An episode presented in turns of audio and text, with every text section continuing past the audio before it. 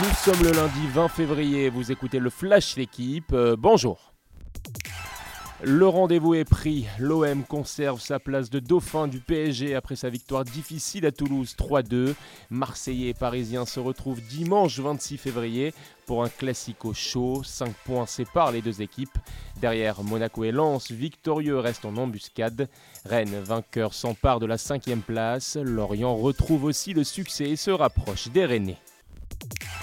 Un colosse au pied d'argile. Paris s'est ainsi imposé dans les dernières minutes 4-3 face à Lille. Le PSG menait un temps 3-2 dans cette rencontre.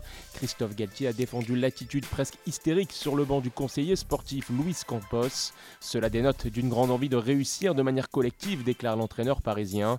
Double buteur Mbappé se rapproche des 200 buts historiques de Cavani, alors que Neymar, victime d'une entorse de la cheville, sera forfait à Marseille. Quid du match retour face au Bayern Munich en Ligue des Champions? Rendez-vous dans 48 heures pour plus d'examens. Se consoler avec du bronze, Julia Simon aurait préféré clôturer les mondiaux de biathlon avec plus d'éclat à Oberhof en Allemagne. Celle qui avait brillé d'or lors de la poursuite a pris la troisième place de la Mastart. Le clan tricolore termine ainsi ses championnats du monde avec quatre médailles. Les Bleus se sont notamment distingués lors du relais homme et donc de la poursuite femme.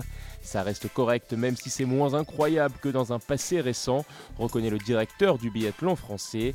C'est la première fois depuis 2009 qu'il n'y a aucun podium en individuel pour les hommes. Enfin, un petit mot de basket. Vous l'avez vécu sur la chaîne L'équipe. Trois jours de compète et Lasvel a remporté la Leaders Cup, précédemment appelée la Semaine des As. Les Villeurbanais ont dominé Bourg-en-Bresse 83-74. Un succès attendu depuis 13 ans par les supporters.